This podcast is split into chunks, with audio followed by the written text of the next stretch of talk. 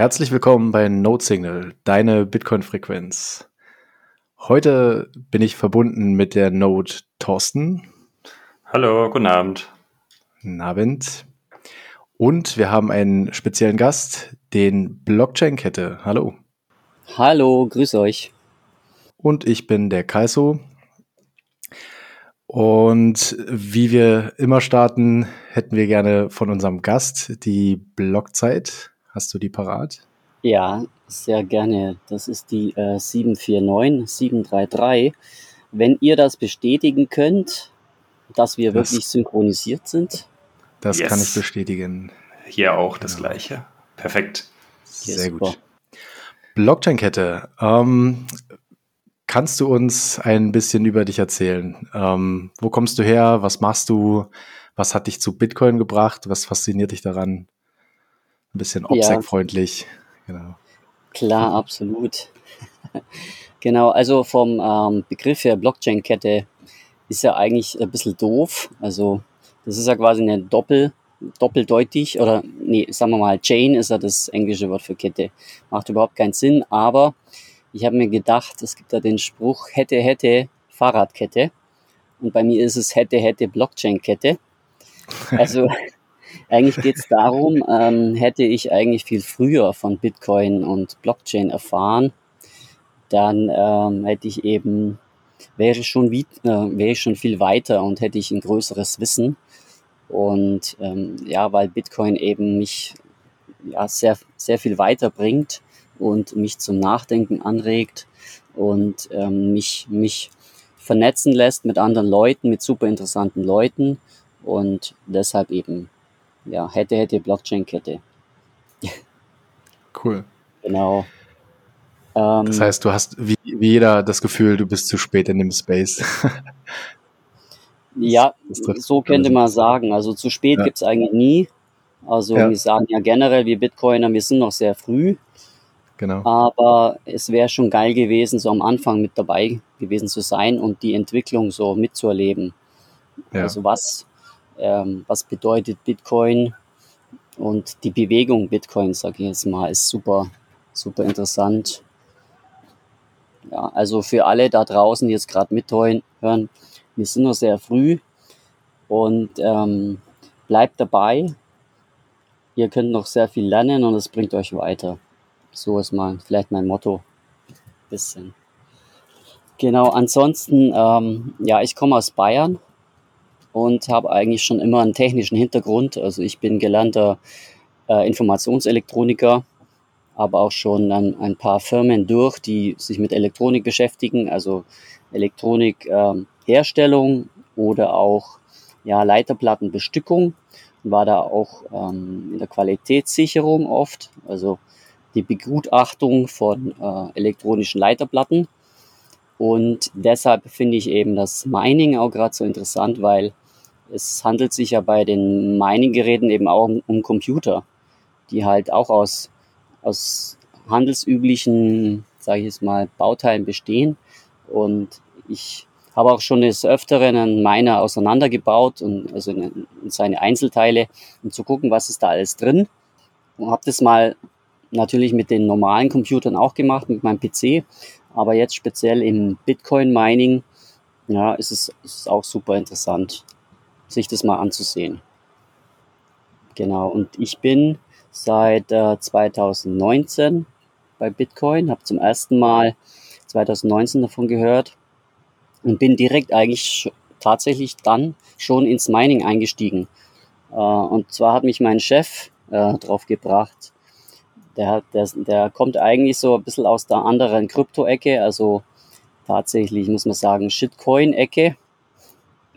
Also der äh, hat, äh, macht viel mit XRP, also Ripple, die Geschichte, also die Zahlungssystem mit äh, Ripple gefällt ihm, aber er ist eigentlich auch ähm, ja Vollblut äh, sagen wir mal so. Genau. Und äh, der sagte zu mir, kennst dich doch mit Elektronik aus, hast du schon mal was von Mining gehört? Ähm, ja, gehört schon, aber wusste auch nicht, was dahinter steckt. Und dann haben wir uns eigentlich schon den ersten ähm, Miner gekauft von Bitmain. Das ist der S9. Also das ist der klassische Einsteiger Miner. Ähm, und den haben wir halt mal angeschlossen, um zu gucken, ja, was macht der überhaupt? Was muss man da beachten? Und äh, den hat man dann, weil man ja im Grunde auch weiß, der ist sehr laut, haben wir den erstmal im Serverraum stehen gehabt. Ähm, aber da ist dann gleich äh, der Alarm losgegangen, weil es zu heiß war im Serverraum. Also das Ach, war ein kleiner, ein kleiner Raum und da war halt dann die Temperatur bei, plötzlich bei über 40 Grad äh, nach einer halben Stunde. Und dann haben wir gesehen, auch wow, du, wow die, ähm, die machen ganz schön, äh, die machen ganz schön eine Hitze. Das heißt, der Server selbst hat nicht so eine Hitze geworfen wie dieser eine Miner. Das der hat den, den, ja. den Raum so stark erhitzen können. Wow. Absolut. Also bei, also ähm, aus dem äh, Lüfter von einem S9 oder S17 zum Beispiel ist die, die Temperatur so bei 45 bis 50 Grad. Also wenn man an den Lüfter ranhält und oh. wenn der Serverraum die Hitze nicht mehr abtransportieren kann, äh, dann wird es sehr schnell heiß. Das war so mein Einstieg, also 2019. Und dann äh, haben wir gesehen, ah ja, läuft der super, läuft stabil. Also wir müssen eigentlich nichts tun, als jetzt am Anfang die Einstellungen zu machen. Äh, wir verbinden zu einem Pool. Äh, wir haben eine ordentliche Stromversorgung und wir haben das jetzt äh, mit, der, mit der Lautstärke und Temperatur gelöst, also indem wir ihn in eine, in eine Lagerhalle gestellt haben und ein bisschen, ein bisschen mit diesen Akustikplatten ähm, quasi die, die Lautstärke ein bisschen runtergesetzt äh, und eine, eine Lüftung eingebaut. Also der lief und lief und hat so ja die ersten Satoshis eben äh, auf unsere Wallet äh, generiert. Also alles wunderbar. Dann wollte man natürlich mehr, also es macht ja Spaß und äh, Budget war da. Also das nächst, ähm, äh, die nächste Generation muss ran, also die nächste Gerätegeneration, weil die ja auch immer effektiver werden. Also deshalb war die Idee, einen kleinen Mining-Parcours, äh, nee, eine kleine Mining-Farm, wollte ich sagen, ähm, zu machen mit äh, S17 und später dann S19 und äh, jetzt sind wir bei der Generation S19 Pro. Also das ist die aktuelle Generation von Bitmain. Ähm, es ist schon in den Startlöchern äh, ein S19 XP.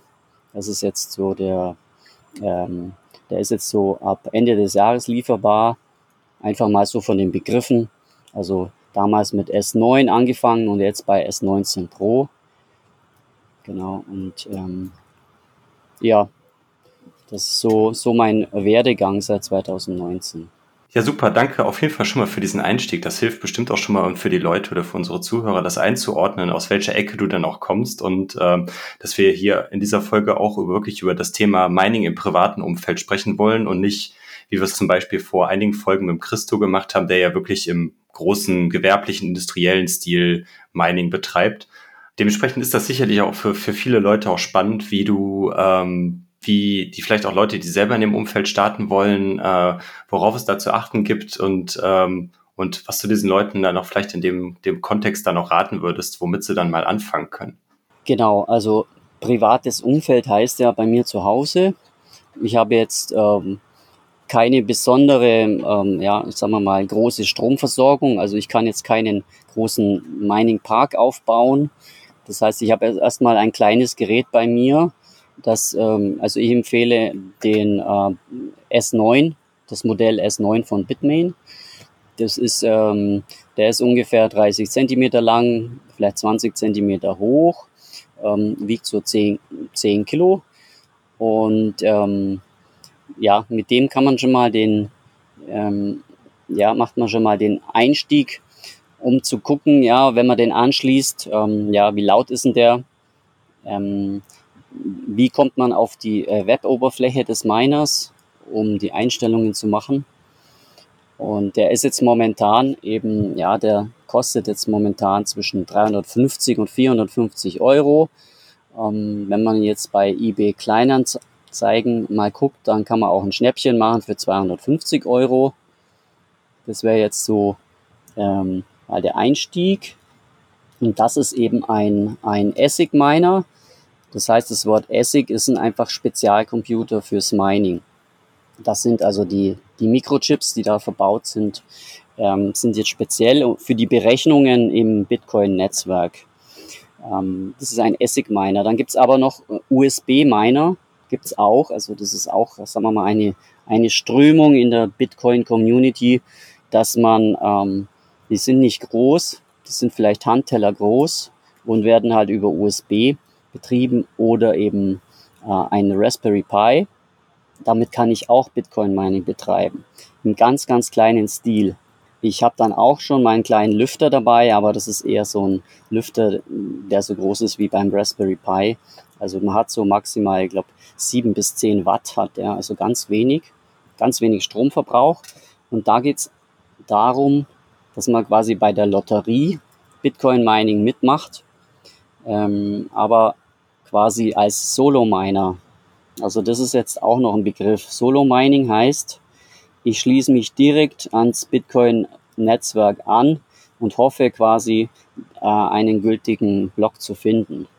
Das heißt, der Unterschied, also das wäre das, was die meisten Leute wahrscheinlich denken, wenn man so einen Miner betreibt. Man versucht einfach äh, einen Block zu finden und dann den vollen Reward zu erschöpfen, also zu bekommen.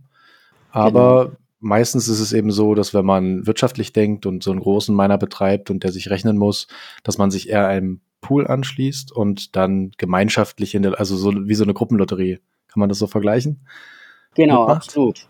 Ja. Genau, absolut. Also ich habe jetzt beim Solo Mining habe ich so meine meine Würfel selber in der Hand und mhm. äh, wenn ich die richtige quasi äh, Zahl gewürfelt habe, also den Block gefunden habe, dann bekomme ich meinen äh, Reward. Das heißt, die aktuell 6,25 äh, Bitcoin plus die, äh, plus die Fees, Transaktionsgebühren. Ähm, und das ist halt sehr, sehr schwer. Also ist, die Wahrscheinlichkeit ist nicht gleich null, aber ich glaube, einer hat es mal ausgerechnet, so wenn man fünf, sechs Mal nacheinander in, im, im Lotto gewinnt, also 6 aus 49, dann ist es ungefähr die Wahrscheinlichkeit als wow. Solo-Miner. Also es ist wohl auch schon vorgekommen, es gibt ja in den Medien oder es gab in Medien ein paar Berichte, Anfang des halt Jahres, glaube ich. Ne? Genau, ich hätte auch gesagt, so um die Jahres, um den Jahreswechsel hat es zweimal äh, jemand unterschiedliches, aber zweimal geschafft und wohl angeblich auch mit diesen USB-Minern, die ja wahrscheinlich eine, also gar keine Leistung haben im Vergleich zu so einem S9. Ja, genau. Kann man das vergleichen, äh, so den, den Unterschied? Ja. No, Nochmal bitte. Kann man das vergleichen, den Unterschied von der Leistung? Also wie, wie viel ähm, Hashes so ein USB-Miner hat im Vergleich zum S9? Also beim, beim USB, da geht es im ähm, Gigahash pro Sekunde. Jetzt muss ich um, umrechnen. Okay. Also ich glaube, im Faktor 1000 ist es. Ja. Dürfte es sein. Also ein Terahash ähm, ja, haben den Faktor 1000 dürfte es sein. Ja, ja. Aber da müsste ich nochmal genau nochmal noch mal, äh, nachgucken. Ja. Vielleicht macht es Sinn, da nochmal ganz kurz was zu sagen. Also mein laienhaftes Verständnis wäre jetzt, ähm, diese Hashes, also ein Hash, ist immer der Versuch, den Wert zu ermitteln, der aktuell gültig ist, aufgrund der Schwierigkeitsanpassung, also der Schwierigkeit, mhm. ähm, unter mhm. einer gewissen, unter einem gewissen, einer Hashlänge. Und das kann man nur tun, indem man immer wieder rät, also durchraten. Man kann es nicht beeinflussen, man kann es nicht austricksen. Mhm. Und diese Geräte, also die Essex, wie du sagtest, ich habe nochmal googeln müssen. Ich habe es jetzt beim Blogtrainer gefunden. Vielen Dank für die Beschreibung. Application Specific Integrated Circuit ist die Abkürzung.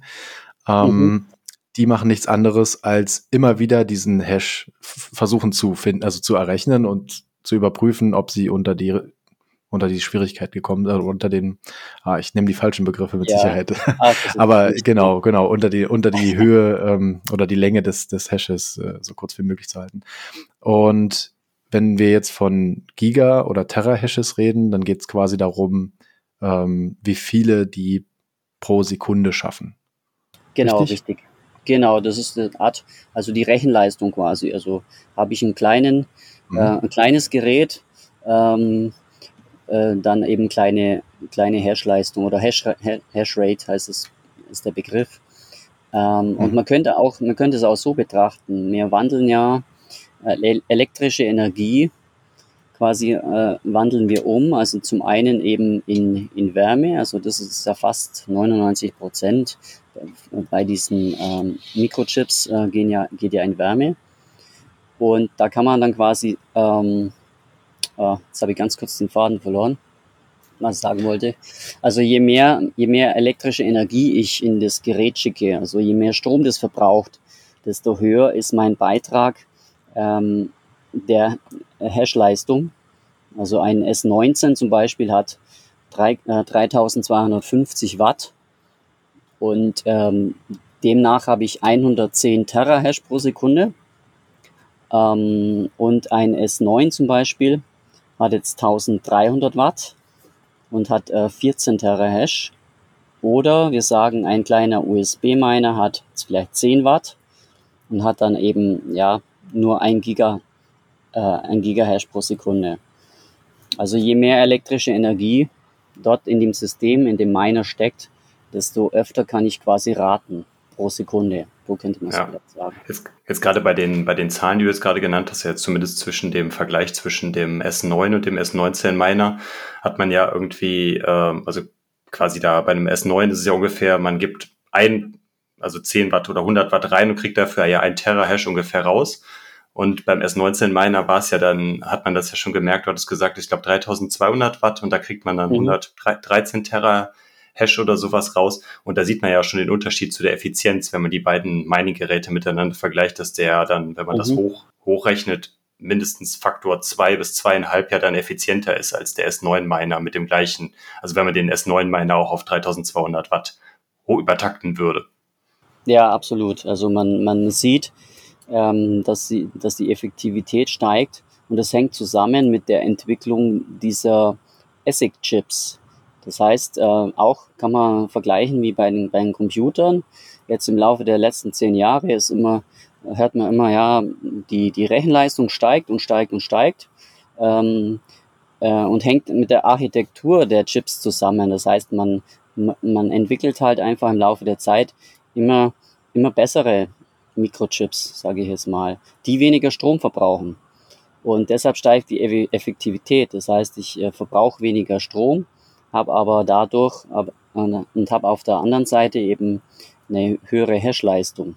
Also die Generation von 2016 zum Beispiel, der S9 ist jetzt seit 2016 auf dem Markt ähm, und hätte jetzt sogar 2015 äh, ein S9 hätte das gesamte Bitcoin-Netzwerk äh, quasi ähm, ja, hashen können. Also was, was ich sagen wollte ist. Das ist ja Wahnsinn. Das heißt, wenn ein, ein S19 der, oder mit der jetzigen Leistung hätte man das Netzwerk von damals beim S9 komplett betreiben können, richtig? So rum? Genau, richtig, ja, so, so wird wow. der Shoot aus. Das ist ja irre. Genau. Also Wahnsinn, wie das, wie das skaliert, aber auch weltweit, das muss man sich ja mal vorstellen, dass, ja. dass es so kompetitiv ist, also so ein großer Wettkampf unter den Minern, dass es auch nötig ist, auf die größere Hardware zu gehen. Also das verstehe ich jetzt daraus. Richtig. Weil sonst wäre es auch jetzt ja möglich, das komplette Netzwerk zu betreiben. Das heißt aber, die Hashrate ist so stark gestiegen. Was bedeutet also die gesamte Hashrate des Netzwerks? So viele Miner beteiligen sich mit so viel äh, effizienten Geräten, dass es eben nicht mehr möglich ist, das ganze Netzwerk zu betreiben und auch nicht den, den gesamten Reward äh, abzugreifen. Genau, genau, absolut. Also die Mining-Betreiber haben quasi das Ziel, immer die neueste Hardware zu haben, die neueste mhm. Generation, um effektiv zu bleiben, weil mhm. ja eben auch die Anzahl der Miner insgesamt immer wieder steigt. Also die, die Hashrate steigt auch eben äh, jetzt, wenn der Bitcoin-Preis nach oben geht, steigt die Hash-Leistung, weil es sich eben einfach mehr lohnt. Dann brauche mhm. ich aber eben die neueste Generation, weil sonst mache ich wieder einen, einen Verlust, ähm, weil die gegenüber den, den Stromkosten halt. Also ich brauche dann immer effektivere Geräte. Und sagst du, dass es sich auch als Home-Miner ja gerade dann wahrscheinlich nicht lohnt, ähm, selbst zu meinen, also ähm, Solo-Mining zu betreiben, weil wir ja gerade bei dem Punkt waren, sondern man sollte sich auf jeden Fall einen, einen Pool anschließen, um die Chancen zu steigern. Ja, schon. Das kommt immer darauf an, was man machen will. Also wenn man, wenn man jetzt äh, als Solo-Miner mit seinem USB-Stick, also mit dem USB-Miner dabei ist, dann, dann äh, denkt man sich halt, oder also die, äh, man will einen Beitrag zum äh, Bitcoin-Netzwerk ähm, ja, leisten, genau. Also es ist eher so ein ideologischer äh, Anreiz dann genau, in dem Moment. Ein ideologischer ja. Anreiz, um dabei mhm. zu sein und vielleicht doch eben Glück zu haben. Mhm. Das ist jetzt mal ähm, das dabei zu sein. Und ähm, auf der anderen Seite, wenn man jetzt ähm, einen Gewinn haben will, also Satoshis ähm, ähm, meinen möchte, dann braucht man, muss man richtig einsteigen, also richtig ähm, braucht man äh, die richtigen Geräte, die halt jetzt momentan vielleicht 6.000 bis 7.000 Euro pro Stück kosten. Ähm, man kommt jetzt mit so einem kleinen äh, USB-Miner mit bis 200 Euro hin. Da habe ich halt eine geringe Hashleistung und äh, möchte, ich, möchte ich einfach eben auch im Pool teilnehmen, dann brauche ich schon ein Gerät, das eben ähm, ja, aktuell ist und eine höhere Hashleistung hat. Okay. Gibt es da Unterschiede bei den Pools und wie funktioniert das? Also bekomme ich da täglich Geld? Kommt da täglich Satz rübergestreamt für das Laufen lassen oder also genau, wie, wie genau läuft das ab?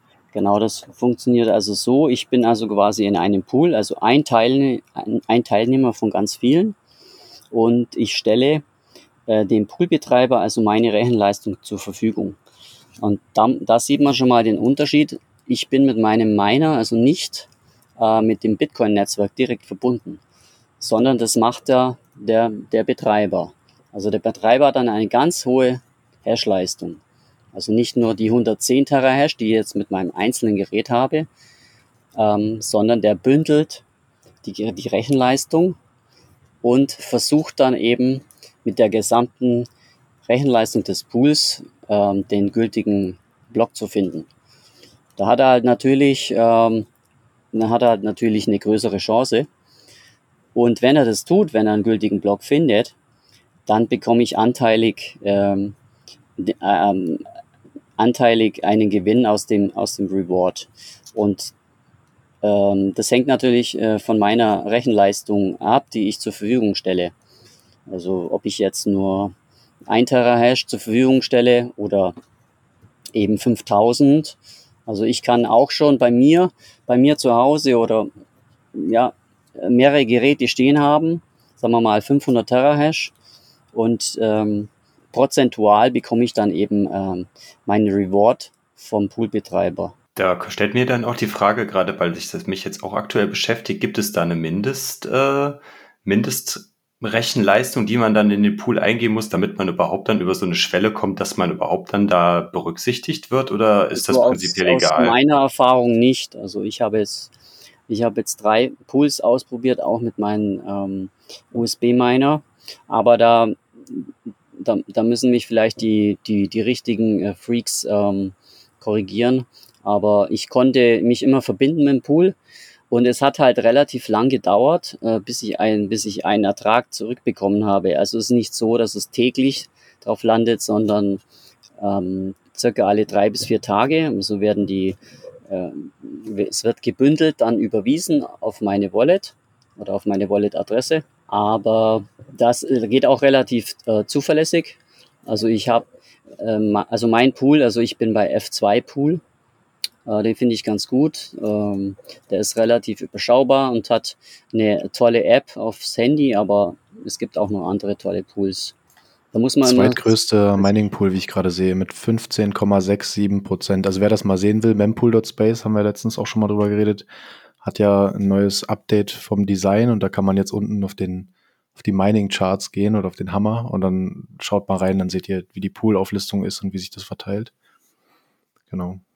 Genau, und äh, ich bekomme dann vom Poolbetreiber quasi äh, ein paar Daten, also eine sogenannte Stratum-Adresse, die ich dann auf meinem äh, Miner auf der Web-Oberfläche eintrage. Ähm, ich habe einen Worker-Name, also mein, mein Miner, der heißt Worker, also er arbeitet für mich. Und den kann ich halt frei benennen. Und dann habe ich einen Account. Und da weiß dann der Poolbetreiber, okay, dieser Account hat die und die Rechenleistung. Und äh, er hat mir seine äh, Bitcoin-Adresse gegeben. Und ich als Pool überweise ihm dann Anteile, eben die Satoshi, die alle drei bis vier Tage eben dann auf dem, auf dem Konto landen. Also bisher kam es bei mir noch nicht vor in den zweieinhalb Jahren, dass mein Pool jetzt keinen gültigen Block innerhalb dieser drei, vier Tage gefunden hatte. Ich habe also immer meinen vollen Ertrag bekommen. Hm. Das bedeutet ja dann auch, um da noch so ein bisschen auch so die, das mal aus der Thema der Privatsphäre zu sprechen. Du hast gerade gesagt, man muss sich da einen Account anlegen. Ich hatte das jetzt äh, vielleicht auch mal kurz ein bisschen Kontext zu machen. Seit gestern bin ich auch stolzer Besitzer eines S9 Miners und habe da gestern auch schon mal angefangen, ein bisschen mit rumzuspielen. Cool. Hatte mich dann test testweise dann auch mal bei dem äh, Slush Pool angemeldet, äh, um das und hatte den Miner dann mal ein bisschen laufen lassen. Äh, das das war für mich dann auch dann neu oder so ein neues Gefühl, dass man sich dann wirklich bei diesem Pool dann in irgendeiner Form dann mit einem Benutzernamen und Passwort registrieren muss.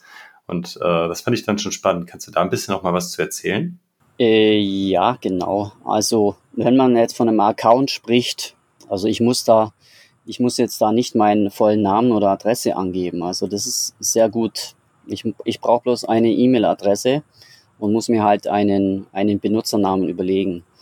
Also ich habe auch, äh, also ich habe ganz offen gesagt einfach eine Fake-E-Mail-Adresse eingegeben, wo jetzt nicht mein äh, Klarname drin steht, sondern halt einfach äh, einmal zur Anmeldung habe ich die E-Mail-Adresse angelegt und ähm, aus dieser E-Mail-Adresse ergibt sich dann auch eben mein, mein äh, ja, Accountname und es ist relativ unspektakulär. Also er, er weiß vielleicht anhand meiner IP-Adresse, äh, wo ich sitze, aber er weiß nicht, äh, äh, ja, wer ich bin. Also das ist äh, absolut, absolut, wenn man das Thema äh, KYC betrachtet, eine tolle Sache. Äh, und auch meine Coins sind äh, KYC-frei. Also das heißt, weil er eben ähm, keine Verbindung zu einem bestimmten Namen hat. Ja, das ist ja auch bei vielen Leuten auch ein Argument, um äh, Bitcoin, um Bitcoin selber zu meinen und die dann auch trotz, obwohl das, äh, weil sie ja dann wirklich KYC-frei sind, das hatte Christo auch bei uns in der Folge auch als, als Argument angeführt und da trotzdem ja dann, selbst wenn der Strompreis relativ hoch ist, dieses Premium dann auf den gemeinten Bitcoin im Vergleich zur Relation, als würde man ihn an einer KYC-Börse kaufen, dass sie den trotzdem ja dann in Kauf nehmen, diesen Aufpreis, einfach nur um diese Verbindung oder diese initiale mhm. Verbindung zum, zu einem selber dann halt, dass die gar nicht erst irgendwo geschaffen wird. Genau, also ich, ich kaufe keine Bitcoin auf einer Börse, sondern ähm, durch, durchs Mining eben KYC frei und äh, habe dann auch eben ähm, meinen Einfluss drauf, ja, wie viel. Also ich kann dann zum Beispiel einen, einen Miner ausschalten, weil vielleicht der Strompreis zu hoch ist und weiß dann eben auch, okay, ich bekomme jetzt diesen Monat nur 0,005 äh, Bitcoin äh, auf meinem Konto, auf meinem Mining-Konto ähm, oder eben mehr. Also ich weiß dann eben auch, äh, wie viel Bitcoin ich bekomme und wie viel es halt in Euro sind. Ich muss halt leider auch manchmal ähm, Stromkosten bezahlen und muss dann auch teilweise Bitcoin verkaufen, was ich natürlich nicht möchte äh, aber manchmal auch muss. Also Hodeln ist natürlich meine erste Devise, auch diese gemeinten Satoshi zu hodeln. Manchmal geht's nicht. Das sind so die Erfahrungen eben, die man macht im Laufe der Zeit. Es gibt immer eine ideale Welt, in der man sagt, man schließt das Gerät an und das läuft jetzt die nächsten fünf Jahre durch. Aber es geht auch mal ein Lüfter kaputt und dann steht das Gerät und dann habe ich eben kein Einkommen. Das ist ja vielleicht auch nochmal ganz spannend. Du hast es gerade gesagt, du verkaufst dann Bitcoin. Äh, wie sieht das damit aus? Betreibst du das in irgendeiner Form als Kleingewerbe oder betreibst du das als Privatperson? Weil grundsätzlich kann man ja dann, wenn man, äh, wenn man das als Privatperson bezeigt, dass man das mit dem eigenen Einkommen kompensiert dann, also wenn man noch ein Fiat-Einkommen in der Form dann halt hat. Äh, nee, ich, ich meinte das jetzt quasi an, ich, ich verkaufe es schon an einer Börse. Also das heißt, ähm, ich bekomme halt dann ähm, Euro dafür. Also ich muss nämlich meine Stromrechnung halt in Euro bezahlen und verkaufe dann meine gemeinten äh, Bitcoin, um die Stromkosten zu bezahlen. Das, also ich habe keine, ich ähm, verkaufe die jetzt, äh, jetzt nicht irgendwie als Kleingewerbe oder so. Okay. Kann man denn ganz grob sagen, ab wann und wie sich Mining in Deutschland lohnt? Ähm, Strompreise steigen ja doch und ich weiß nicht, wenn man sich jetzt so einen einzelnen S9-Miner holt, kann man das, also der wird sicherlich nicht rentabel sein oder nicht so schnell sich, sich äh, amortisieren. Kann man da sagen, wie viel Verlust man dann prozentual macht? Kannst du das grob abschätzen? Also, ob sich's lohnt, muss ich jetzt mal mit Jein beantworten. Also mhm. selbst als Home Miner, also zu Hause, ist es ja so, dass ich auch manchmal äh, sogar eine PV-Anlage, also Photovoltaikanlage auf dem Dach habe und so, sagen wir mal, kostenlosen Strom haben kann. Und da ist ja dann quasi alles, bin ich ja da voll im Profit. Also zum Beispiel habe ich ähm, vielleicht auf, auf meiner kleinen Hütte bisher immer den Strom benutzt äh, fürs Licht, fürs Radio und so weiter, mache jetzt aber mit meinem USB-Miner eben Mining, dann geht der, fließt der ganze Strom, der kostenlose Strom von, von, vom Dach eben da rein. Und da ist jeder Satoshi dann quasi Gewinn für mich. Ähm, das andere sieht natürlich ähm, beim S9 zum Beispiel sieht so aus, dass es jetzt, ähm, ähm, ich habe mal nachgerechnet, so bei, bei 4 Cent die Kilowattstunde würde sich jetzt quasi so die, die ähm, da wird sich jetzt die Waage halten. Das heißt, da wäre dann so der Gewinn, also bei 4 Cent mhm. Kilowattstunde. Wir sind halt in das Deutschland. Das ist für den S9. Ja. Genau, für den S9. Ähm, wenn man jetzt ein S19 Pro zum Beispiel hat, dann sind es jetzt so circa 9 bis 10 Cent die Kilowattstunde. Also da kann man dann, da kann dann der Strom ein bisschen mehr kosten. Aber wir wissen ja alle jetzt momentan oder in Zukunft wird es ja noch teurer. Das mhm. heißt 40, 50 Cent die Kilowattstunde. Und äh, alles, alles über 10 Cent, sage ich jetzt mal, ist wirklich äh, Liebhaberei. Macht man einfach äh, ein Minusgeschäft. Das muss einem klar sein. Mhm. Und ähm, vielleicht noch ein Gedanke zu den äh, Stromkosten, die ja steigen werden. Und äh, viele, viele reden halt ja von einem Verlust, sag mal. Aber für mich ist es eine Investition. Das heißt, ich, ich habe da mal einen Vergleich gemacht. Ich kaufe mir eine ganz teure Säge, eine, zum Beispiel eine Kreissäge, möchte irgendwie Holz bearbeiten. Ähm, kaufe mir die privat in den Keller rein zum Beispiel. Dann freue ich mich super, wenn ich die gekauft habe, mache aber im Jahr vielleicht nur äh, zwei bis drei Bretter, die schneide ich damit. Da bin ich aber immer noch glücklich. Aber die hat mir trotzdem 5000 Euro so, so gekostet. Da wird keiner sagen, hm, das war jetzt ein Verlustgeschäft, hm. weil es eben vom Gefühl her eine tolle Sache ist. Ich wollte das, ich wollte diese Bretter ja sägen. Bin zwar vielleicht zweimal im Jahr dazugekommen, aber immer noch toll. Aber wenn man jetzt eben einen, einen Miner aufstellt und ähm, die Stromkosten gegenrechnet und sagt, es lohnt sich nicht, ja, dann kann man sich das auch äh, kaputt reden. Also kann man das, das Mining auch im äh, Tod reden oder tot rechnen, sage ich jetzt mal. Also für mich ist es eine Investition, auch wenn es jetzt teuer ist und jeden Tag vielleicht 10 Euro kostet. Also so wird der Strompreis auch ungefähr sein beim S9. Also bei, bei ähm, 30 Cent die Kilowattstunde. Ähm, ich muss mal schauen, ich habe hier eine Liste gemacht. Ich schaue mal, ob ich es finde.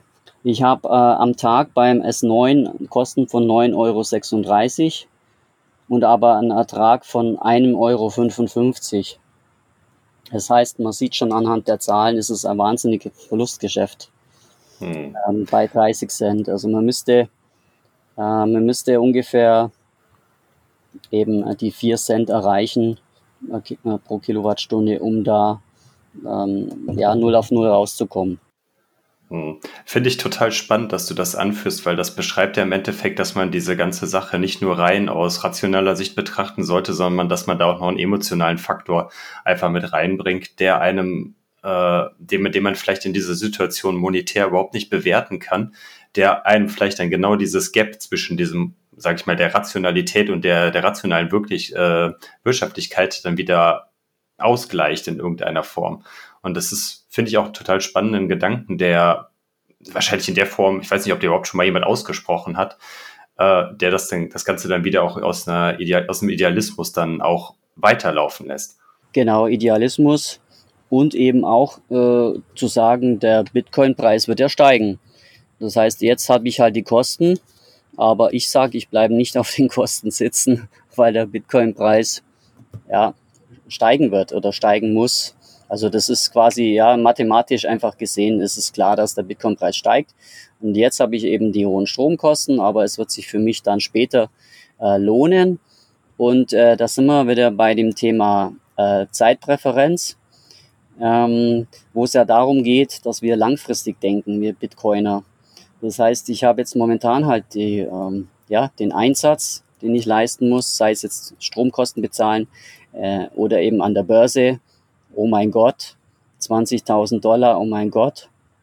Aber wenn er bei 100.000 ist, wissen wir ja alle, ähm, ja, dass es eigentlich jetzt momentan keine Rolle spielt. Es ist immer der richtige Einstieg, ähm, Bitcoin zu kaufen oder jetzt in meinem Fall äh, Bitcoin Mining zu betreiben.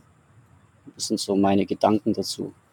Hm, das unterscheidet ja vielleicht dann auch dann, gerade wenn du dieses Beispiel anführst, auch eine Privatperson oder jemanden, der im privaten Umfeld meint, zu einem industriellen oder zu einem gewerblichen Miner, der im Zweifelsfall vielleicht diese Zeit, wo er dann die ganze Zeit immer wieder drauf zahlt, äh, dann irgendwann, wenn der Bärenmarkt, sage ich jetzt mal, zwei, drei Jahre dauern wird, dass er diesen Bärenmarkt überhaupt nicht übersteht, weil er dann irgendwann in die, in die Insolvenz schlittert. Und so einem kleinen Stil kann man das ja gegebenenfalls dann noch mit, sag ich mal, einem normalen Einkommen, wenn man noch ein Fiat-Einkommen hat, das dann quasi wieder kompensieren. Genau, also ein industrieller Miner, der, der würde dann ähm, wirklich dann auf den Cent kalkulieren, sage ich jetzt mal. Der hat ja so viele Kosten, so hohe Kosten. Der hat ja sogar Personalkosten. Also ich habe ja es zu Hause keine Personalkosten, ähm, aber er muss vielleicht eine Mining Farm betreuen und betreuen lassen und da, da sind es schon ganz andere Zahlen. Also ähm, ja, es, ist, es, ist, es, es wird immer schwieriger für, für industrielle Miner. Also man muss sich auch mal was Neues überlegen. Also neue Geschäftsmodelle, die kommen ja jetzt so langsam, zum Beispiel ähm, ja, Hashleistung ähm, zu verkaufen. Das heißt jetzt, ich verkaufe jetzt nicht einen S19 ähm, und ähm, jemand stellt sich bei dem zu Hause hin, sondern er kauft bei mir in der Firma dann Hashing Power und das sind halt die Geschäftsmodelle, die man jetzt braucht, wenn man jetzt zum Beispiel die Hardware nicht herbekommt ähm, oder eben, ja, eben der Strompreis so hoch ist. Wobei man da natürlich auch aufpassen muss, ne? Dass, da gibt's auch viele äh, gebrannte Kinder, sage ich mal, weil man viel Vertrauen haben muss in, in die Leute, die die sowas anbieten. Also es gibt ja schon viele Cloud-Mining-Anbieter, die dann nicht genau das gemacht haben, was sie, was sie versprochen haben, sage ich mal. Ich es gibt sicherlich auch weiße Schafe, also jetzt um, um nicht bei den schwarzen Schafen zu bleiben, genau. Ich weiß gar nicht, ob es noch einen Gegenbegriff gibt. Aber ja, da muss man auch. Der Begriff, der Begriff ist schon stark belastet, glaube ich. Ja. Absolut. Also ähm, ich bin auch jemand, der sagt, ich, ich habe mein Gerät zu Hause äh, unter meiner Kontrolle. Ich habe den an meiner Steckdose und nicht irgendwo in Texas in einer Mining Farm, in der sich eben so ein Mining Hoster eingemietet hat, der die Stromkosten vielleicht nicht bezahlen kann. Also da war vor kurzem das Thema mit Compass Mining.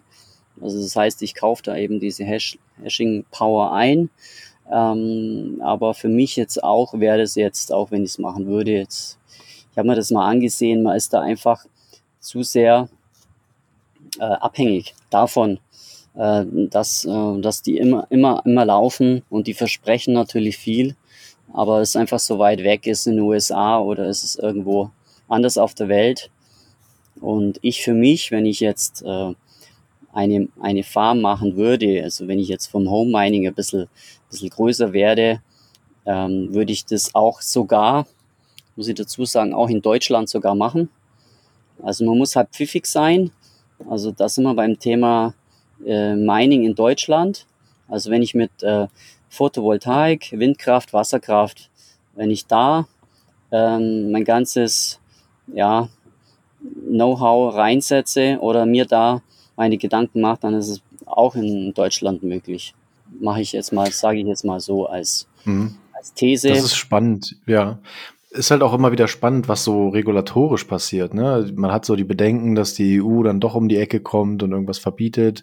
Machst du, ja gut, als, als Privatperson machst du dir wahrscheinlich weniger Gedanken darüber, aber ist das, war das ein Thema, als das jetzt so diskutiert wurde? Hattest du dir da Gedanken gemacht, ob du dann vielleicht doch irgendwo auswandern musst oder ob du es abschalten musst für einen Zeitraum? Oder war das, hast du dir gedacht, das wird eh nicht kommen? Hm, ja, da muss ich jetzt tatsächlich überlegen. Ähm, also beim Mining habe ich halt meine äh, KYC-freien äh, Satz. Den muss ich halt so gut wie möglich auch äh, auf meine äh, Hardware-Wallet äh, schieben. Und ähm, ja, da bin ich jetzt aber, da muss ich ehrlich sagen, haben wir mir so wenige Gedanken gemacht. Und das Mining selbst wäre wahrscheinlich auch nicht so auffällig, je nachdem, ab bis zu welcher Größe man es betreibt. Mit einer Photovoltaikanlage im Keller. Naja, wenn es keiner weiß, dann kann man schon noch weitermachen. Aber es kam ja nicht dazu und es kommt ja hoffentlich auch nicht dazu, wenn die EU bei Sinnen bleibt. Ähm, aber apropos Keller und Lautstärke, wir hatten das Thema vorhin schon mal kurz. Äh, wie machst du denn das? Also, wo, wo bist du jetzt? An welchem Punkt? Wie, wie kannst du es lösen, dass es nicht so laut wird? Wie, wie kühlst du die Geräte, wenn, wenn du schon sagtest, in dem Serverraum war das ja viel zu heiß und jetzt hast du es im Keller. Äh, wie, wie kann man das machen? Wie kann man sich das ja, vorstellen? Ja, ja, ganz spannendes Thema. Also es ist cool, dass du das ansprichst. Also das ist jetzt mein, mein, ähm, meine Herzenssache. Also das heißt, ich, ich kühle die Geräte äh, nicht so, wie man sie kennt, also mit Luftkühlung, wie man sie einfach nur an Strom anschließt und die Ventilatoren äh, gehen los, sondern äh, Flüssigkeitskühlung. Das heißt, ich stelle die in ein Becken mit Öl und ähm, dort in dem Becken äh, laufen also auch keine Ventilatoren und es ist einfach leise. Das Einzige, was läuft, das ist eine kleine Pumpe, die man für das System braucht. Ähm, aber ansonsten habe ich keinerlei ja, Lärmbelästigung. und äh, jetzt nochmal kurz zur Erklärung, warum mache ich das? Also da ist ein bestimmtes Öl drin, das ist ein sogenanntes Dielektrikum, das heißt eine nicht leitende Flüssigkeit. Und die umgibt, umgibt quasi mein, ähm, mein Computer. Ich, ich sage jetzt einfach mal, meiner ist auch ein, ein Computer. Und äh, der wird halt einfach warm. Also die, die Chips haben halt einfach durch die Rechenleistung eine ho hohe Wärmeentwicklung und das Öl im Becken nimmt die Wärme auf und ich muss jetzt dafür sorgen, dass die Wärme abgeführt wird, weil sonst insgesamt das Gerät einfach zu heiß wird. Und da würden die, die, die Chips eben auch sterben. Also deshalb eben die Kühlung. Und äh, das funktioniert über Wärmetauscher. Das heißt, die, das warme Öl, es gibt eine, eine bestimmte Stelle am Becken, an dem dann quasi die, die Wärme übertragen wird auf ein anderen Kühlmedium. In, dem, in meinem Fall ist es einfach nur Wasser. Also quasi das Wasser wird erwärmt, wird dann über, über, andere, über ein Kühlsystem, da möchte ich jetzt vielleicht nicht so eingehen, das ist ein bisschen zu komplex, aber quasi das äh, Wasser wird, wird wieder abgekühlt, fließt zurück, wieder an die, an die Stelle, wo das Öl mit dem Wasser in Verbindung tritt und kühlt eben das Öl wieder ab. Also es ist ein Kreislauf, ein Kühlkreislauf. Und somit äh, wird das Öl quasi an einer Stelle abgesaugt, also das warme Öl wird abgesaugt und ähm, ja eben durch den zweiten Kühlkreislauf wieder abgekühlt. So grob. Genau, und es macht äh, ziemlich Spaß, weil es ist relativ wartungsfrei. Also ich äh, muss einmal im Jahr mal das Öl wechseln, ähm, weil sich äh, bestimmte Partikel in dem Öl bilden, aber ansonsten ähm, macht Spaß. Also aus, aus dem Becken, also in der Flüssigkeit, kommen dann die Stromkabel raus. Also sind ja eben angeschlossen alle Stromkabel und äh, Netzwerkkabel. Und dann habe ich oben noch einen Deckel drauf, damit also keine Staubpartikel reinkommen, dass es nicht schmutzig wird. Und ja, dann äh, rechnen die vor sich hin. Hm. Das ist ja dann auch schon wahrscheinlich auch schon der große Unterschied zu, ähm, zu wenn man die Miner in dieser Standardkonfiguration mit Luftkühlung betreibt dass da einfach äh, so viel Staub dann auch rangezogen wird und in die Geräte reingeht und das ja dann irgendwann dann auch komplett verschmutzen. Das ist ja dann quasi, wenn die in einer Flüssigkeit liegen, ja schon mal wesentlich geringer. Das ist zumindest mein Verständnis, so das, was ich bisher jetzt so gesehen habe, weil in dem Miner, mhm. den ich bekommen habe, da war, obwohl die verhältnismäßig sauber waren, waren trotzdem in den äh, Hashsport äh, auch immer noch große Staubflocken drin. Genau, also beim, bei dem Miner ist es halt eben, gibt es halt einen Ventilator, der halt die Luft ansaugt und der andere pustet es quasi wieder raus und da an der Ansaugestelle einfach, wenn es, ja, wie man es halt im, selbst in meinem Wohnzimmer oder so oder im, im, ja, in dem Zimmer, in dem der, der erste Miner stand, ist einfach generell, ja, wird es halt einfach staubig. Und das ist eben der Unterschied zwischen der Flüssigkeitskühlung. Da hat man eben eigentlich keine Luftzirkulation in dem Raum. Und äh, da kommt auch kein Staub an die Geräte direkt selber hin. Äh, auf der Oberfläche schwimmt ein bisschen was, aber das äh, kann ich mit, ein, mit so einem Kescher ähm, ja, wegnehmen. Und dann ist es eigentlich auch eine saubere Sache. Das klingt schon ganz spannend und mir fehlt noch so ein bisschen das Bild dazu. Also es wäre richtig cool, wenn man sich das mal angucken könnte, wie du das machst, wie du das in der Flüssigkeit hast. Ähm, wir teilen ja die Folge, wenn sie hochkommt, wenn, die, wenn sie released wird, nochmal in der Telegram-Gruppe und auf Twitter. Und vielleicht hast du ja Lust, mal äh, ein Beispiel Foto oder Video auch in die Gruppe zu posten bei Telegram. Dann können unsere Hörer sich das mal anschauen.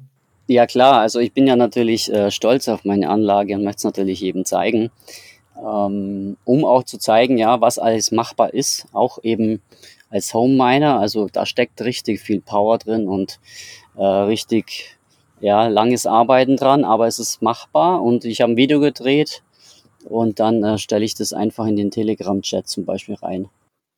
Cool. Ja. Du hattest ja uns auch vorab schon mal ein kurzes Video gezeigt und ich muss echt sagen, es ist echt beeindruckend, mal zu sehen, wie sowas funktioniert und wie unfassbar leise es dann ja auch ist. Also man hört ja echt gar nichts mehr.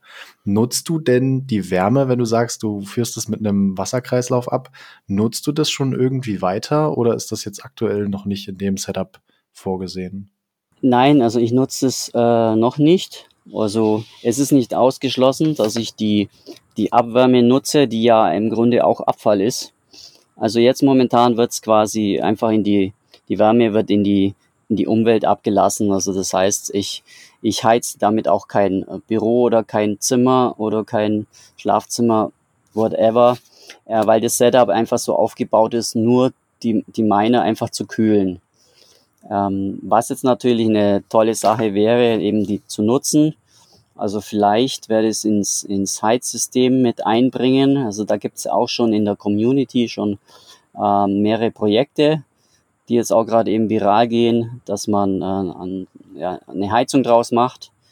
Ähm, entweder über, über Lüfter, dass man dann in einen Raum quasi die, die Wärme ähm, ja, über Lüfter einbringt.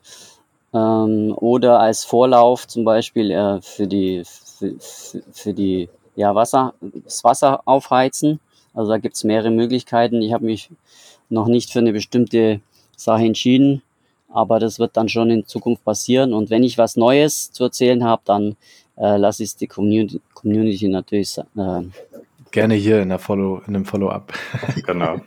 Für, für, für all die Hörer, die sich vielleicht wundern, warum die Folge heißt äh, Mining bis der Jacuzzi glüht, das wäre vielleicht auch noch ein Anwendungsfall, dass man einfach neben den neben den äh, dein eigentliches Mining Bag noch einen richtigen Jacuzzi stellt und dafür einfach die die das warme Wasser benutzt. Ja, das sieht tatsächlich sogar Idee. so ein bisschen so aus.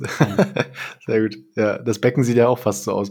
Kannst du was sagen dazu, ab wann sich so ein Becken lohnt? Also mit einem kleinen S9 kann ich mir vorstellen, äh, so ein Becken in der Größe nicht, aber weiß ich nicht, würde sich schon ein kleines Setup mit dieser Lösung ähm, lohnen?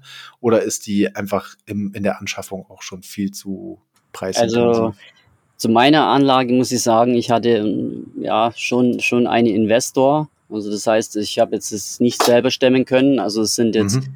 insgesamt acht Geräte drin. Und ähm, da, da steckt natürlich schon auch ein Budget dahinter, muss ich sagen. Aber ich betreibe es also im kleinen Stil. Also ich bin jetzt kein industrieller Miner, muss ich jetzt noch dazu sagen. Aber es mhm. ja, ist schon ein größeres, mittelgrößeres Projekt. Ähm, jetzt für den kleinen Betrieb ähm, würde ich, würd ich sagen, das ist eine technische Spielerei.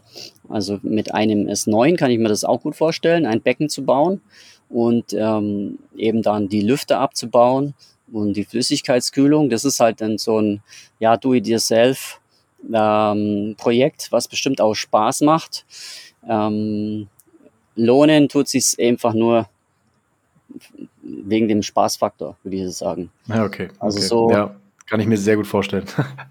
Also man muss, schon, auch, man muss auch immer sagen, die, die Geräte brauchen auch eine Stromversorgung. Also das darf man nicht, äh, das darf man nicht vergessen. Mit einer normalen, also meine Geräte stehen ja im Keller. Ich habe aber vom, vom Strombetreiber oder vom, vom Netzbetreiber habe ich mir eine eigene Leitung quasi in den Keller gelegt. Also das mhm. hat auch, das hat auch ein bisschen was gekostet und ähm, durch, durch auch einen Elektrofachbetrieb. Also alleine braucht man sowas auch nicht machen oder sollte man nicht machen, weil da eben so viel Strom fließt. Also immer von, vom Profi machen lassen. jetzt auch mein Tipp. Ähm, wie sieht es denn bei den anderen aus? Meinst du jetzt äh, so ein S9 zum Beispiel? So ein kleiner? Ja. ja, genau. Also wenn man jetzt von dem S9 spricht, der hat jetzt 1300 Watt. Da könnte man jetzt so vergleichen, das ist jetzt äh, vielleicht wie ein Haarföhn, so auf mittlerer Stufe, ähm, verbraucht auch schon viel Strom, aber weiß man ja von zu Hause, das kann die, das kann die Elektroinstallation von zu Hause, kann das noch. Also da fließt ein bestimmter Strom und äh, wir haben halt zu Hause eine Absicherung von vielleicht 16 Ampere ähm, für eine Steckdose. Zum Beispiel, äh, da geht es noch. Also der, der S9 zieht vielleicht, äh, sagen wir mal, 10, 11 Ampere. Also da fliegt die Sicherung noch nicht. Aber eben bei einer großen Anlage, da braucht man eben schon, also ich habe eine Absicherung von 63 Ampere, also da fließt wahnsinnig viel Strom. Ähm, also das muss ein Bewusstsein und eben immer wieder der Hinweis, selber zu Hause basteln mit Strom ist nicht. Also ähm, selbst mit dem S9 irgendwie die, ähm, die Steckdosenleiste steckt in der Steckdosenleiste und die wiederum irgendwo anders drin. Ähm, die Leitungen werden heiß, da besteht Brandgefahr, Kurzschlussgefahr. Also da muss sollte man schon äh, sich bewusst sein und im Falle des Falles wirklich dann einen Elektriker beauftragen, mal das, äh, ja, die Leitungen zu überprüfen. Äh, kann ich mir jetzt auch einen zweiten S9 zum Beispiel anschließen, wenn mir das Spaß macht äh, oder eben nicht. Also schon eine Warnung, eben aufpassen und nur Profis ranlassen. Ja, das ist da vielleicht auch ein guter Punkt. Da können wir vielleicht auch noch so ein bisschen äh, über dein Setup zu Hause sp äh, sprechen, wenn du das noch magst. Ähm, machst du da irgendwie eine Leistungsüberwachung, wie viel Strom gezogen wird, so mit smarten Steckdosen? Sowas sieht man ja dann auch schon mal einfach auch da, um da mehr Sicherheit in das Thema bei dir zu Hause reinzubringen oder in diesem Keller? Also direkt über die Steckdose mache ich es nicht, aber ich habe mir einen neuen Zähler angebaut, also einen neuen Stromzähler einbauen lassen, auch vom Netzbetreiber.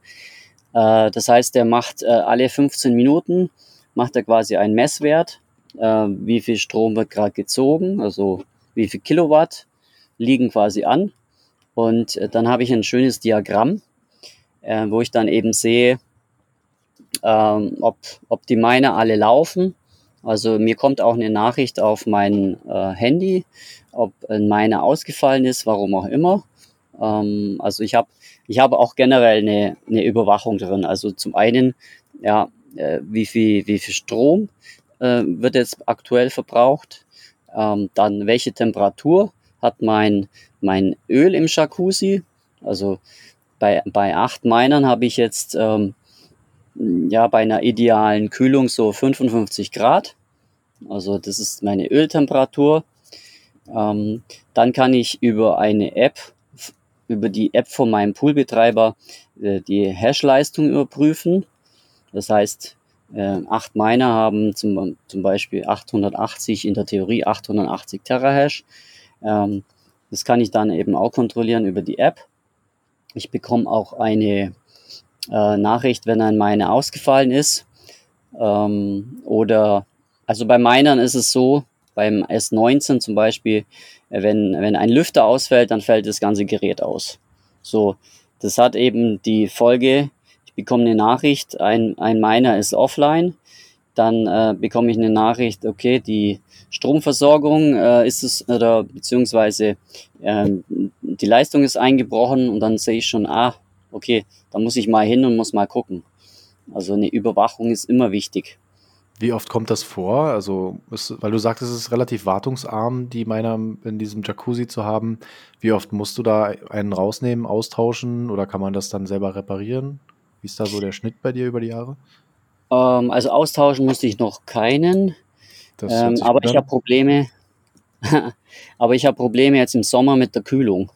Äh, das okay. heißt, äh, die Raumtemperatur äh, erhöht sich und damit auch die Temperatur im, äh, des Öls. Und äh, jeder Miner hat so eine automatische Abschaltung, also eine Temperaturabschaltung. Und bei 63 Grad Öltemperatur ähm, setzt diese Abschaltung ein, also die fallen dann aus. Da kann also man sich auch drauf verlassen, dass die jetzt nicht überhitzen. Also das ist dann nicht schlimm, wenn die da mal reinlaufen, weil du das jetzt vielleicht gerade nicht mitbekommen hast so schnell. Oder sollte man schon gucken, dass man die lieber vorsorglich ein bisschen zeitiger abschaltet? Ja, absolut. Also die, ja. für mich ist so die, die letzte Instanz ist, ist diese automatische Abschaltung, weil man da ja schon äh, an, der, an der oberen äh, Grenze der Belastbarkeit eigentlich ist. Also das äh, soll ja eigentlich gar nicht einspringen. Also mein, mein nächstes Projekt ist auch dann äh, so eine Regelung einzubauen, wenn das Öl zum Beispiel äh, 60 Grad erreicht, dass dann eben äh, der Strom abgeschalten wird. Also nicht mhm. die Abschaltung des Geräts selber, sondern vorher schon. Und das kann ich ja mhm. machen. Also es ist auch kein Problem, so einen Miner mal auszuschalten und wieder anzuschalten. Also es ist wie am Computer abends, wenn ich den ausschalte. Ähm, mhm. Das macht überhaupt nichts. Also man soll vielleicht nicht alle fünf Minuten aus- und einschalten, aber ja. das kann ich machen. Und dann eher wie beim Computer hoch und runter fahren, richtig? Oder reicht es wirklich einfach ein Kippschalter? Also ist es ein Problem für den, für den Miner, dass er einfach hart ausgeschaltet und wieder eingeschaltet wird? Power on off? Ähm, ich habe mich da ein bisschen eingelesen. Also es spielt eigentlich keine Rolle, weil äh, dieses Netzteil, das da drin ist, äh, das, das kann es auf jeden Fall ab. Äh, also so ein, so ein Miner hat auch keinen Ein-Ausschalter, das muss man dazu sagen. Man steckt halt das hinten. Ist mir auch schon aufgefallen. genau, also man hat hinten nur einen, einen Kaltgerätestecker, den man einsteckt. Also wie diesen klassischen okay. Computerkabel. Ja. Und ähm, ich kann ihn also softwaremäßig abschalten.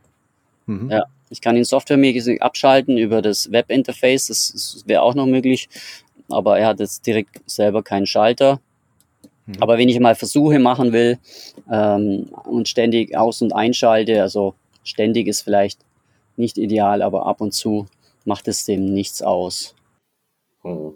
Diese, wenn man das über den Strom regelt, das klingt ja prinzipiell nach einer einfachen, prinzipiell einfachen Lösung, aber richtig elegant wäre es ja eigentlich, wenn man, äh, ich weiß nicht, ob die Software das mittlerweile schon hinbekommt, wenn man dann aufgrund von Temperatur, also zu hoher Temperatur, wenn man in Bereiche kommt, dass man dann einzelne Hashboards dann gegebenenfalls ausknipst, um da dann darüber dann die äh, die ähm, Temperatur wieder abzusenken, bis man dann wieder in einem normalen Bereich ist und dann kann das Hashboard wieder, wieder äh, zugeschaltet werden. Das hätte ja den Vorteil, dass der gesamte Miner nicht ausgeschaltet bleibt und diese Anlaufzeit, die die Geräte ja eigentlich auch haben, dass die mhm. dann wegfallen mhm. würde. Das wäre natürlich cool, wenn man so eine intelligente Software hätte.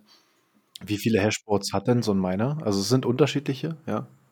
Also jetzt der von Bitmain, also die alle, alle seit eigentlich dem, also ich kenne die vom S9 ab, die haben drei Hashboards drin.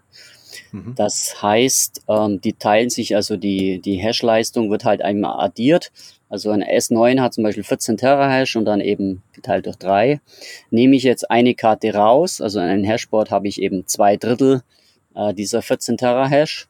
Das macht auch überhaupt nichts aus. Also der beim Hochfahren checkt da einfach, okay, ähm, wie viele Hashboards sind vorhanden und dann sagt er halt, okay, das äh, Hashboard 3 ist nicht installiert, ich fahre trotzdem hoch. Und äh, da gibt es eine, eine Routine, also ich überprüfe dann, ob die Ventilatoren auch alle funktionieren, äh, die Lüfter eben, äh, weil wenn sie nämlich nicht gehen würden, dann würden die äh, relativ schnell abbrennen, also die, abrauchen, die Hashboards, weil die eben so heiß werden und ohne Kühlung, ähm, ja, brennen die eben ab. Mhm. Also die, die jetzt nicht in der Flüssigkeit wären. Meinst du? Mhm. Ja, genau, genau. Ja, und äh, die intelligente Software, äh, würde ich sagen, das ist eben, gibt es dann auch schon auf dem Markt. Also das ist dann zum Beispiel von der Firma Brains. Also gibt es ähm, Software, die quasi die offizielle Bitmain äh, Firmware eben auch äh, quasi gehackt hat. Also du kannst äh, eine SD-Karte bespielen, die bei dem Miner reinstecken. Beim Hochfahren nimmt er nicht mehr die, die vorinstallierte Firmware, sondern eben die von, von Brains oder von Essig.to, da gibt's ganz viele. Und die haben halt dann zum Beispiel mehr Funktionen. Also und äh, die haben dann zum Beispiel die Funktion, ähm, nur zwei von drei Hashbots laufen zu lassen, aber ohne, ohne sie ausbauen zu müssen. Ja. Also, oder Thema Overclocking. Das heißt, ich, ich reize, ich reize die Power der, der Chips weiter aus, eben zum, zum ja, höchstmöglichen. Ähm, dann steigt natürlich auch mein Stromverbrauch. Aber mit der, mit so einer bestimmten Software kann man tolle Sachen machen. Also entweder mhm, das Beste das heißt, raus, rausholen ja. oder was auch ganz cool ist, einfach äh, weniger Leistung zu verbrauchen. Also ich, ich fahre das Gerät quasi ein, ein, ein Stück weit nach unten, damit ich jetzt nicht mehr 1300 Watt habe, sondern vielleicht bloß noch 250 Watt. Und das kann ich alles einstellen. Da ist natürlich meine Hashleistung geringer dementsprechend. Aber auch die Lüfter müssen dadurch nicht so schnell drehen. Also die Kühlleistung ist nicht so hoch und das Ding ist leiser. Also das, es gibt in der Bitcoin Community jetzt ganz tolle Projekte, mhm. äh, dass du quasi auch eben in deinem Wohnzimmer das Ding laufen lassen kannst ähm, und einfach das Ding ein bisschen runterfährt. Also eben, und die Lüfter laufen nur ganz langsam. Dass man sogar bloß noch die Lüfter von Netzteil hört. Also das, mhm. äh, da bin ich nicht so drin, aber das klingt echt super. Also ja. man kann den quasi äh, ja, Tuning betreiben. Und das geht auch schon mit dem S9. Weil der eben schon so lange auf dem Markt ist, gibt es da, gibt's da einfach die Firmware auch schon so lange. Also die, ähm, ja, mit dem man das Tuning machen kann. Hm. Ja, das genau, genau das Brains OS, das hatte ich gestern dann auch mal über die SD-Karte mal aus, aufgespielt und dann direkt den, den Stromverbrauch von dem Gerät auf irgendwie 300 Watt oder sowas runtergedrückt, damit äh, mir hier mhm. der, der Düsenjet nicht die ganze Zeit unterm Schreibtisch irgendwie abhebt, dauerhaft dann. das ist das wirklich so extrem laut? Ich habe gar keine ja, Vorstellung tatsächlich. Ja, ja. Ist schon ja, laut. das ist auch eine, eine ganz ätzende Frequenz. Genau. Okay. Also, und die, also die, so, so ein Piepgeräusch schon, oder? Ja, genau. Und das ist eben halt die, die, das, das Drehen der Rotoren quasi das, und die Luft, die mhm. halt da durch, durchgepeitscht wird. Das ist ganz ätzende Frequenz. Ja. Wir hatten ja auch mal den Christo bei uns zu Gast und der hat ja schon so ein bisschen anklingen lassen, dass er an sowas arbeitet, was du gerade beschrieben hast. Ähm, ich glaube, es ist gerade erst gelauncht, äh, migodi.com. Ähm, genau. Da kann man so eine Heiz, Heizgeräte schon bestellen. Also ich glaube, das war jetzt gerade ganz frisch. Ich weiß nicht, vor ein, zwei Wochen ging das ja an den Start. Und man kann sich da irgendwie Heizgeräte je nach Größe, da steht sogar drin, welcher Beiner dabei ist, ähm, kann man sich in Europa schon bestellen. Ich weiß gar nicht, ob, ob du da schon mehr zu weißt. Hat er da schon was zu erzählt? Hm. Nein, er hat halt jetzt quasi eine Heizung mit dem S9 und mit einem S19. Das heißt, das mhm. Kernstück ist eben ja, S9 oder S19. Äh, und ähm, ja, nee, ich kann noch nicht so viel sagen. Genau, ähm, noch nicht zu viel verraten, aber wer das mal ja, sehen will, genau, kann ich will auch auf die Seite gehen. Wir packen es in die Show Notes. Ähm, das hatte ich, den wichtigsten Punkt habe ich vergessen. Das hast du jetzt dankenswerterweise gesagt, das ist als Heizgerät geplant, genau. Ähm, ja, sehr spannend. Also da bin ich auch dann auf Erfahrungsberichte gespannt und, und äh, wie so die Absatzzahlen sind von, ähm, von den Geräten. Da, das können wir den Christo bestimmt auch noch mal reinholen und ein bisschen mhm. was erzählen lassen. Ja, er war ja schon mal bei uns da und da hat er, meine ich, aber gesagt, als er, da hat er das schon angekündigt, da war das alles noch so sehr vage. Aber jetzt gibt's glaube ich, schon auch ein Bild, also dass man die jetzt auch wirklich bestellen kann. Als er bei uns war, waren die noch, war das noch so, hier registrieren Sie sich für weitere Informationen, damit Sie benachrichtigt werden, wenn es mhm. rauskommt. Und ich glaube, er hat das aber als Zielgruppe primär Osteuropa adressiert, weil dort einfach äh, äh, so, sage ich mal, Gas, Öl und Wärmepumpen, also so moderne Heizung gar nicht so verbreitet sind. Er hatte gesagt, er war da in einem Dorf und die heizen da halt noch mit, äh, mit, mit Holz. Hm. Mhm, mhm, mhm. Na genau. Ich meine, die haben den Vorteil, dass der, dass der Preis da relativ gering ist. Also in, in Bulgarien hat er mir heute erzählt, also ich war heute mal, ich habe ihn besucht in Lübeck. Also hier nochmal Grüße an Christo. War ein super Gespräch. Äh, und er sagte eben, dass die ja, 10, 11 Cent äh, pro Kilowattstunde zahlen, in, zum Beispiel in Bulgarien. Und ähm, wenn man dann auch noch Deals macht mit dem, mit dem örtlichen Strombetreiber, dann kommt man noch weiter runter. Und äh, ja, dann lohnt sich so eine Heizung dann schon, auch wenn es, wobei das wird ja im Winter auch kalt. So. Das lohnt sich dann schon, ist schon eine coole Sache. Aber er hat gesagt, er hätte nicht gedacht, dass er so viele Anfragen aus Deutschland bekommt. Also er hat es ursprünglich ja für Ach, Osteuropa spannend. vorgesehen. Hm. Aber jetzt vielleicht halt mit der Energiekrise in Deutschland ähm, machen sie die Leute mehr Gedanken. Und ähm, ich finde es eine super Sache. Er hat mir auch ein bisschen von der Entwicklung erzählt. Ne? Die Elektroheizungen sind auch überall ausverkauft, deswegen. Ja, ja Wahnsinn, ja, genau. Und ähm, die Entwicklung war ganz äh, interessant, hat, hat ihm sehr viel Spaß gemacht, weil man muss dann natürlich viele Tests reinfahren, ähm, zum Beispiel mit einem S9, wie hole wie hole ich das Beste raus, die beste Heizleistung Ähm, aber das Gerät soll natürlich selber auch nicht zu heiß werden. Also das ist so ein, äh, man muss da einfach mehrere Faktoren äh, beachten, damit man das Gerät eben nicht kaputt macht, aber eben eine gute Heizleistung hat. Und ähm, jetzt, genau, und jetzt steht quasi ein Produkt in den Startlöchern. Finde ich cool. Ja, da wird dann auch wahrscheinlich dann auch die Zukunft zeigen, wie sich das dann etabliert oder nicht. Äh, aber gerade jetzt in Bezug auf diesen, diesen Winter, der ja sehr, sehr, wo man überhaupt nicht weiß, in welche Richtung es geht. Äh, manche Leute sprechen davon, das Gas wird komplett irgendwie, dass das Gas überhaupt nicht mehr reicht und äh, dass man nachher im Kalten sitzt. Von sogar so Szenarien wollen wir jetzt vielleicht jetzt nicht spekulieren, aber da werden halt dann auch wieder so Stromalternativen natürlich auch interessant. Und wenn man dabei dann noch Bitcoin meinen kann, hey, ist ja sogar noch besser. genau, absolut. Super.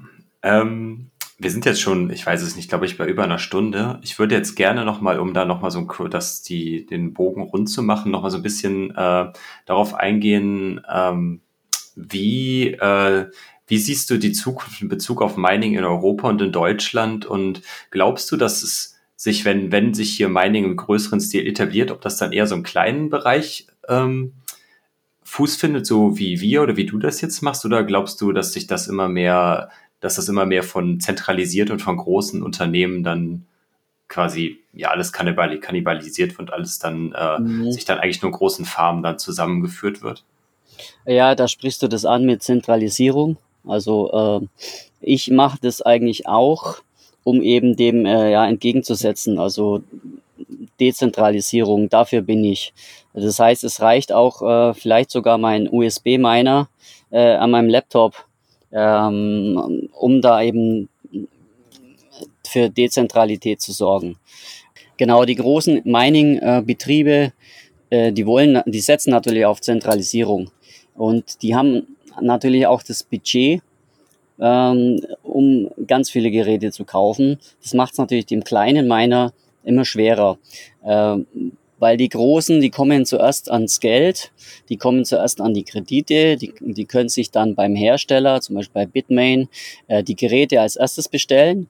Also ich habe mal versucht, ein S19 mal vor einem halben Jahr zu kaufen.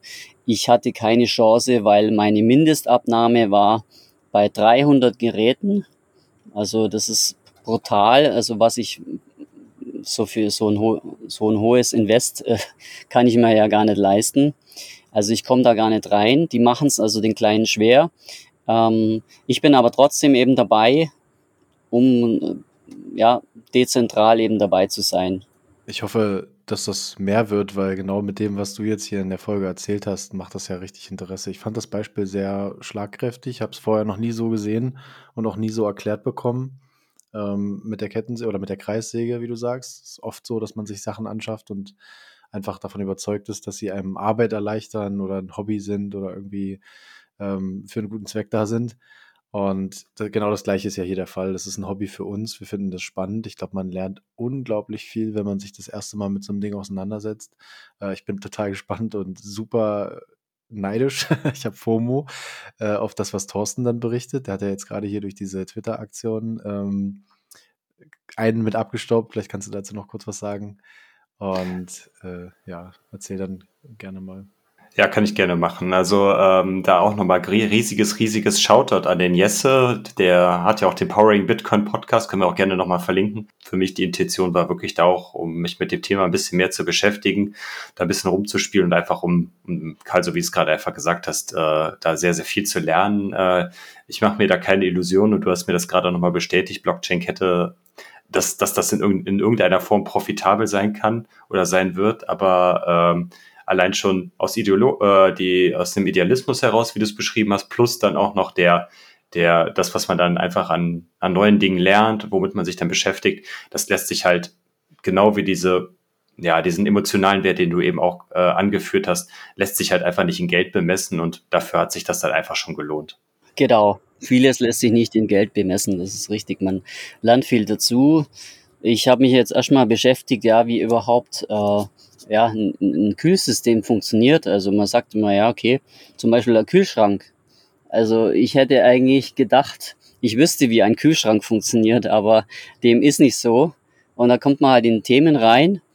Äh, ich muss dazu sagen, technische Themen. ähm, aber es soll trotzdem nicht äh, davon abhalten, jetzt, ähm, äh, also wenn, wenn jemand einmal einfach sagt, ja, ich bin kein Techniker, äh, Mining ist mir zu kompliziert, ähm, das stimmt so nicht. Er, er kann sich ja Hilfe suchen, die Community ist so groß und ebenso durch Aktionen wie mit dem Jesse, äh, dass die Hardware dann eben auch da ist, äh, kann man sich da reinfuchsen. Man kann da jederzeit ähm, Fragen stellen, auch in den ganzen Telegram-Gruppen. Ähm, es gibt auch viele Gruppen, die sich mit Solo-Mining beschäftigen, also auch mit äh, äh, USB-Miner und ähm, genau. Und ich bin ja auch in ein paar Gruppen vertreten, also Blockchain-Kette, mich kann man auch äh, viele Dinge fragen. Genau. Ja, cool. Auch super, dass ja. du das machst und so viel ähm, in die Community bringst. Ich glaube, das ist sehr wertvoll. Ich kann mir vorstellen, dass der, der Podcast hier vielen Leuten was bringt. Ich habe noch eine wichtige Frage, bevor wir das abrunden. Ähm, und zwar macht dir das Halving Sorgen und du hast ja auch schon mal eins mitbekommen. Wie wirkt sich das aus auf so ein Business, was du hast? Ich weiß, das ist vielleicht ein großes Thema, aber vielleicht können wir es in der, in der Kürze erstmal abrunden und dann für den nächsten. Für die nächste ja, ich habe das Halving, genau, ich habe das Halving 2020 mitbekommen, glaube ich, im genau. April war es. Ähm, ich habe auch einen Screenshot gemacht von meinen Auszahlungen, wo dann eben ja. steht, so und so, ähm, das Datum und dann plötzlich war es am, am nächsten Tag die Hälfte. Also Wahnsinn. Da, da bekommt man dann schon einen, einen, Schock. Man weiß schon, ja. um was es geht. Ähm, und dann sagt man sich, ach so, ja, eigentlich der Bitcoin-Preis äh, muss ja jetzt so nach oben gehen und so. Und dann ist er nicht nach oben gegangen. Ähm, aber es steht einfach im Bitcoin-Code so drin und äh, wir sind alle damit einverstanden und es hatte auch seinen Zweck und seinen Sinn.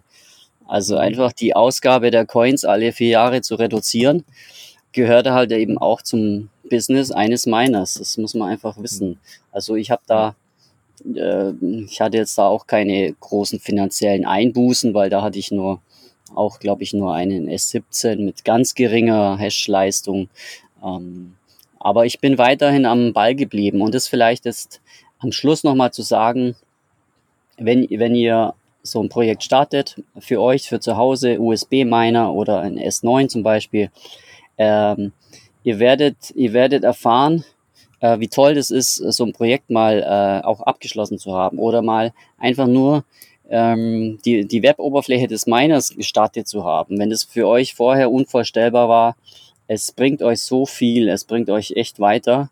Ihr könnt dann in der Community was erzählen, wow, du hast einen Miner zu Hause, das ist ja geil.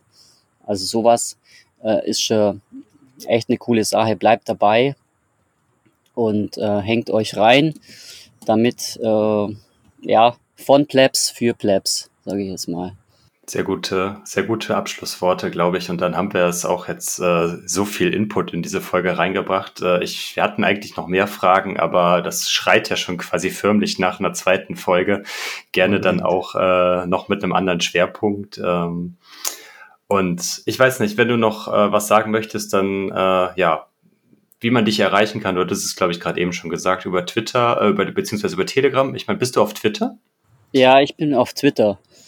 Also ähm, ich habe, also wenn man Blockchain-Kette äh, Blockchain sucht, äh, dann habe ich ein äh, grünes Profilbild. Da steht dann quasi dran, hätte, hätte Blockchain-Kette. Ja, stark. genau, auf Telegram bin ich auch, die Blockchain-Kette, auch mit dem gleichen Symbol. Ähm, bevor jetzt morgen ja. dann 20 Leute mit dem Profilbild und dem Text im, im, im Titel sind. Wir packen es auch nochmal in die Show Note, nur Don't Trust Verify, damit, sie, damit ihr euch beim richtigen Blockchain-Kette meldet. Ja, cool. Genau. Genau. Perfekt, super. Dann vielen Dank. Kalso, hast du noch eine Frage? Ja, danke, dass du nochmal die, die Option öffnest, weil eine letzte kurze Frage habe ich noch. Und zwar, hast du zuerst Bitcoin gekauft oder hast du zuerst gemeint? Ich habe tatsächlich zuerst gemeint. War stark. ich habe mich noch, noch bei keiner Börse angemeldet, äh, weder bitcoin.de ja. oder sonst irgendwas. Und ja. äh, habe dann schon meinen Account beim Pool gemacht. Ah, wie cool. Das ist mal ein smarter wusste, Move. Ich wusste nicht, dass es so einfach funktioniert. Aber ich habe mir das gesagt, probiere ich mal aus. Und äh, es war so geil. Das war echt so geil. Die ersten Satoshi auf meiner Wallet haben wir gedacht, wieso steht da jetzt eigentlich keine Null? Ich habe doch eigentlich vorgestern, habe ich doch äh, das zum ersten Mal gemacht, da war überall Null Satoshi und dann plötzlich die ersten 250 Satoshi drauf. Und ohne irgendwie eine Börse ist geil. Also wenn das nicht der perfekte, der perfekte Zusammenfassung für diese Folge ist, dieses kurze Stück. Das ist ein cooles Snippet, genau. Okay. Ja, dann äh, an der Stelle erstmal vielen, vielen Dank äh, für all die Informationen, die du mit uns geteilt hast. Wir, ähm, ja, ich hoffe, dass wir einfach nochmal eine weitere Folge machen oder weitere Folgen gerne auch. Ähm, ja, gerne, absolut. Super. Dann äh, machen wir ganz kurz noch ein bisschen organisatorisches. Es ist nur ein Boost, den wir jetzt vorlesen, weil die letzte Woche war sehr ruhig. Ähm, und dann sind wir eigentlich auch schon durch. Ne? Also ganz schnell, es gab in der letzten Folge zum, mit der Folge mit Shoppingbit und mit Lawrence 1000 Satz vom Weinleihen ohne Kommentar. Deswegen vielen Dank auch für dich da für die, für die kleine Spende, für den Boost und ähm, ja, wir, wir haben, waren jetzt auf der Zitadelle und haben, haben da jetzt ein Konzept mit, äh, mit dem Bumi, den ihr auch schon von Albi kennt, ein Konzept entwickelt, wie wir die Sats bald äh, in die Community zurückgeben. Also bleibt da gespannt. Wir werden da bald was ankündigen, dass, äh, dass wir unserem Versprechen auch nachkommen, dass wir die Sats auch wieder zurück in die Community liefern und äh, damit Projekte rund um Bitcoin fördern können. Also bleibt gespannt, was da noch kommt. Gut. Dann würde ich sagen, machen wir es rund für heute. Ähm, bewertet uns, liked uns auf den gängigen Podcast-Plattformen, äh, hört uns bei den 2.0-Apps und streamt uns ein paar Satz, schickt uns Boosts. Wie gesagt, wir haben eine coole neue Idee, wie wir die dann auch verteilen in die Community zurück. Folgt uns auf Instagram. Ähm, ansonsten bleibt mir nur noch zu sagen, focus on the signal, not on the noise. Bis dahin, danke. Ciao, ciao. Ciao. Tschüss.